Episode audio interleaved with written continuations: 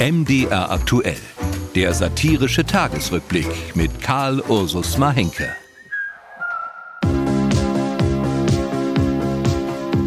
Herrje, diese Musik.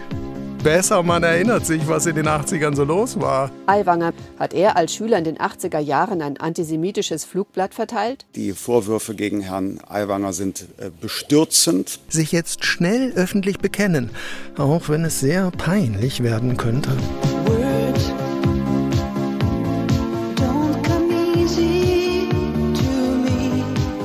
Man beichtet und bereut ehe sie einen Land auf, Land ab am Nasenring durch die politische Arena zerren.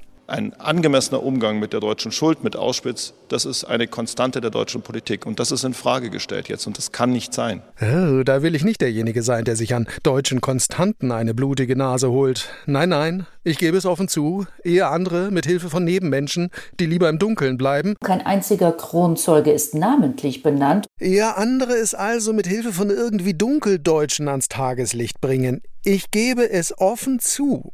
Ich wollte damals in den 80er Jahren die erste Frau im Amt des Außenministers werden.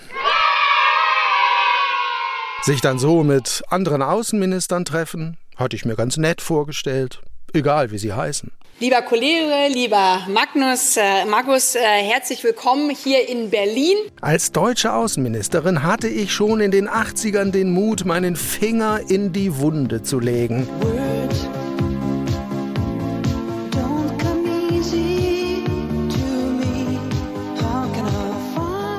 Auch beim Wasserschaft gilt es, neue Wege einzuschlagen. Beim Wasserschaft hatte Deutschland schon zu lange weggesehen. Ich schwöre, ich hätte es glasklar zum Ausdruck gebracht, denn das ist der demokratische Grundkonsens. Er darf auf keinen Fall relativiert werden. Und weil es andere offenbar auch so machen, hier dann die Spaltung der Gesellschaft vorantreiben. Insgesamt ist es natürlich nicht in Ordnung. Ich war jung.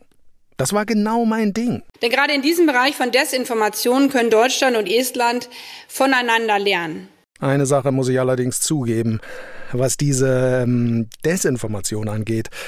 Da musste ich dann im Laufe meines Lebens eine Niederlage einstecken. Oh. Zur Außenministerin habe ich es nicht gebracht. Stimmt. Es hat nur zum Journalisten gereicht. Ich hätte mir niemals vorstellen können, dass es so ein Problem gibt. Das muss aus Sicht des Bundeskanzlers alles umfassend und sofort aufgeklärt werden und müsste dann gegebenenfalls auch ähm, politische Konsequenzen haben. Das riecht nach dem Ärger meines Lebens.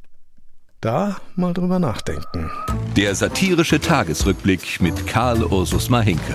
Hier bei MDR aktuell. In der ARD Audiothek und überall, wo es Podcasts gibt.